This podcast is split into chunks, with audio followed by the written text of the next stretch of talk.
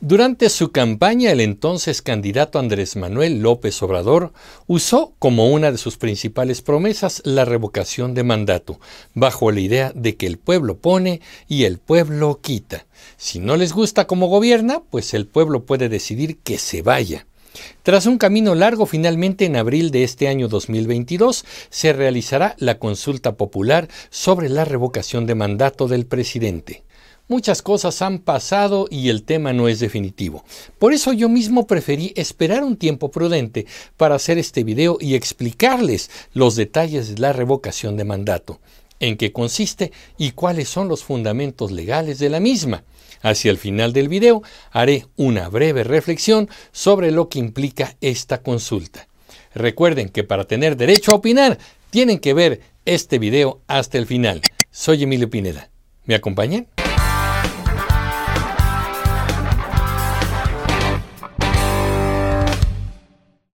Podemos definir la revocación de mandato como una figura democrática con la que las y los ciudadanos deciden si un funcionario electo para cierto periodo continúa o no su mandato. Se pretende dotar de poder al ciudadano para que califique a su representante o gobernante y decida si lo mantiene en su cargo. Quienes apoyan esta figura afirman que se trata de una genuina democracia participativa.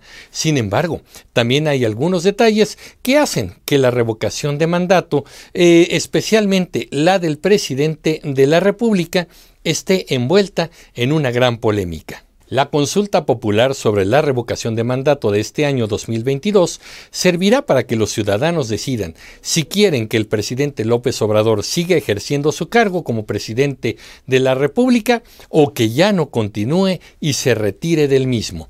Este argumento ha sido enarbolado por el propio presidente López Obrador como una garantía para que el pueblo decida si está a gusto con su administración o la reprueba y decide que es mejor que se vaya de su cargo como presidente. Hasta aquí todo suena interesante y hasta tiene matices de una verdadera democracia popular, pero hay que hacer un análisis más profundo de las cosas. Vamos a ver lo que dice la Constitución.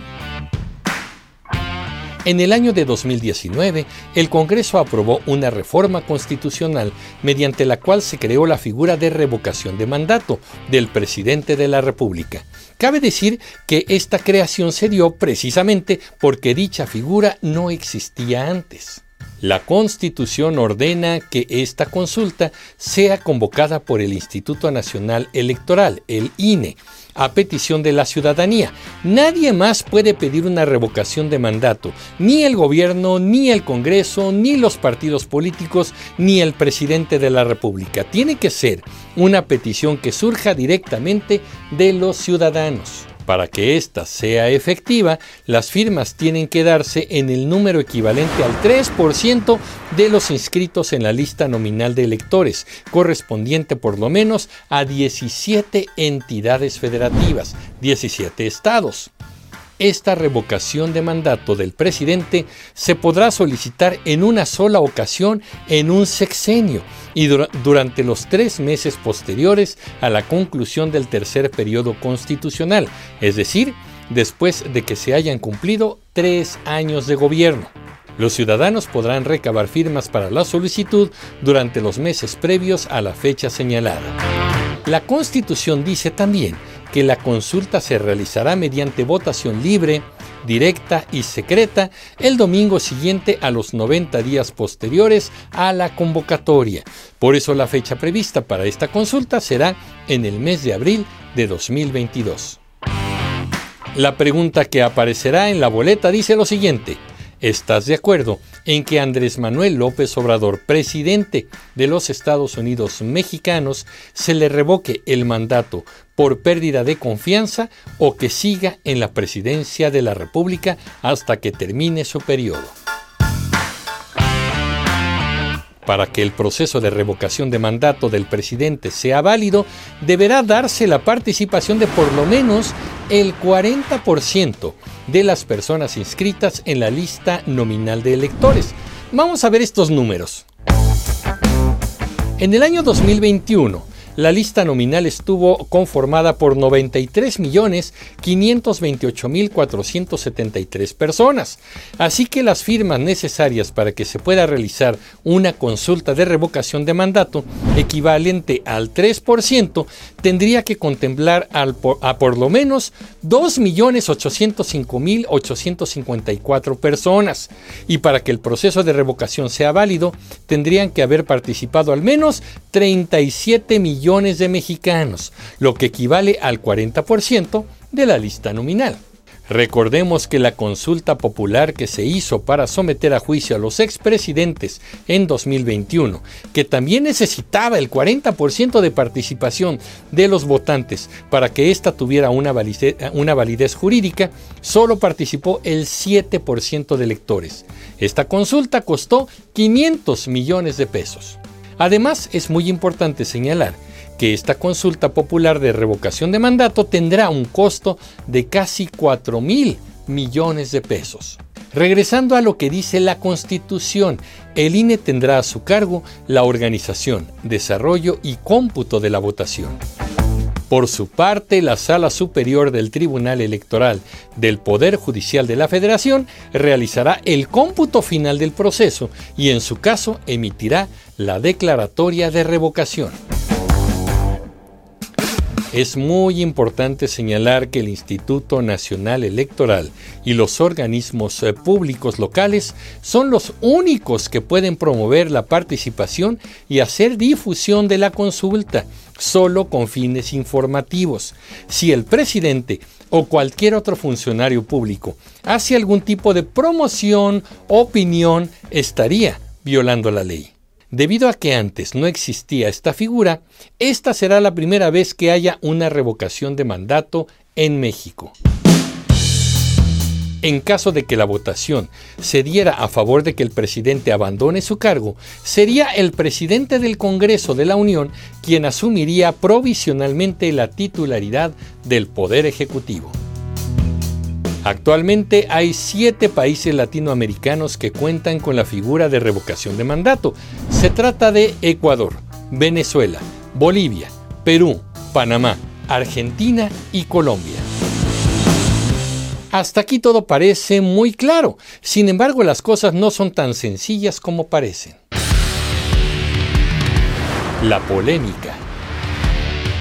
Y un dato realmente curioso y hasta contradictorio es que los más entusiastas promotores de esta consulta de revocación de mandato son el propio presidente de la República y los integrantes de su partido político. Estos partidarios de la consulta hicieron una campaña para recabar firmas, la cual llama al proceso la ratificación del presidente. Esto se ha calificado como un engaño a la población, ya que una ratificación no es ni siquiera una figura jurídica contemplada en la Constitución o en cualquier otra ley, por lo tanto se presta a ser una clara manipulación para la población. Sobre la recolección de firmas, la Comisión de Quejas y Denuncias del INE determinó dar de baja a 600 auxiliares que entregaron más de 71 mil apoyos ciudadanos con irregularidades, como copias de credenciales con inconsistencias o sustentadas en imágenes que no eran de una persona, sino de objetos eh, como pantallas y hasta mascotas. Hasta el día 21 de diciembre de 2021 se habían entregado 1.067.655 firmas y se detectaron irregularidades en el 20% de ellas. Ese mismo día, también el INE presentó a la Suprema Corte de Justicia de la Nación una controversia constitucional en contra del recorte de recursos económicos que aprobó la Cámara de Diputados. Recordemos que la consulta tendrá un costo de 3.800 millones de pesos, casi los 4.000 millones de pesos que mencionamos antes. Y los diputados decidieron recortar el gasto de ese instituto de una forma significativa por lo que se considera que el dinero no alcanzará para la correcta organización de la consulta. Por todo esto, el Consejo General del INE determinó poner en pausa algunas actividades del proceso argumentando la falta de recursos. Como un dato eh, debemos decir que para la organización de esta consulta se requiere la instalación de unas 160 mil casillas en todo el país. Sin embargo, durante el periodo vacacional de diciembre de 2021, la Comisión de Receso de la Corte ordenó al INE seguir adelante con la consulta. En medio de la polémica, el dirigente de Morena, eh, el partido en el poder, acusó al consejero presidente del INE, Lorenzo Córdoba, y a los otros consejeros de no querer hacer el ejercicio de frenar la democracia y de hacer un gasto excesivo de recursos públicos.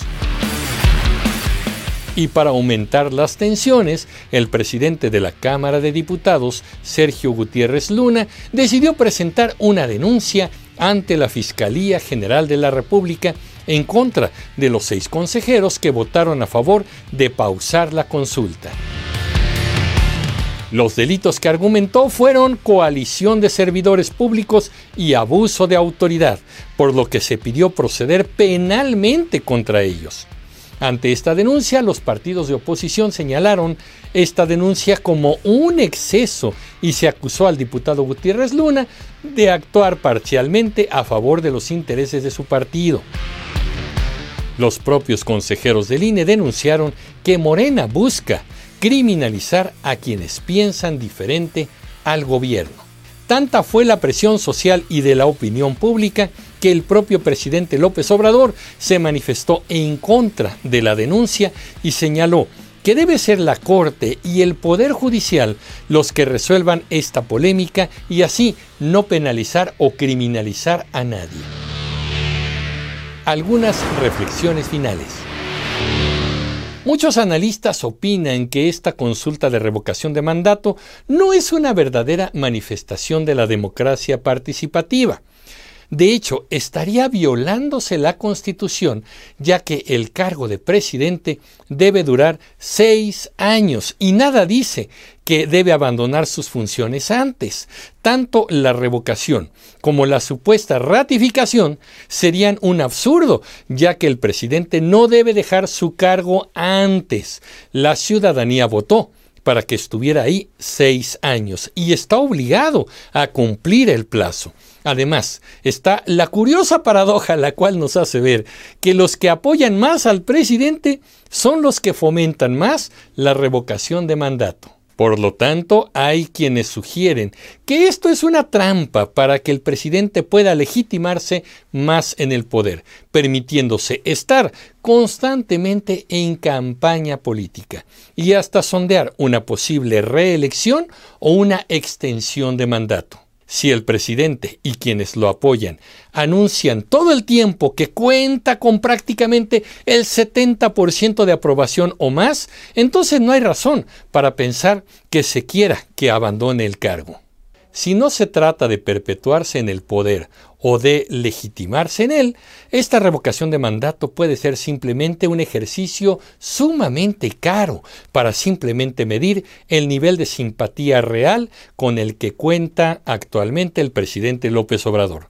Un gasto excesivo ante otras necesidades más urgentes que tiene el país.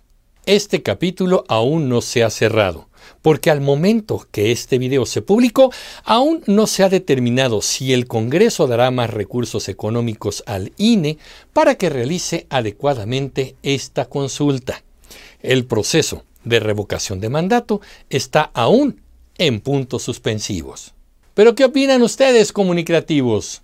Yo soy Emilio Pineda y los espero en el próximo capítulo de Comunicreando. Pásenla bien. Hasta pronto.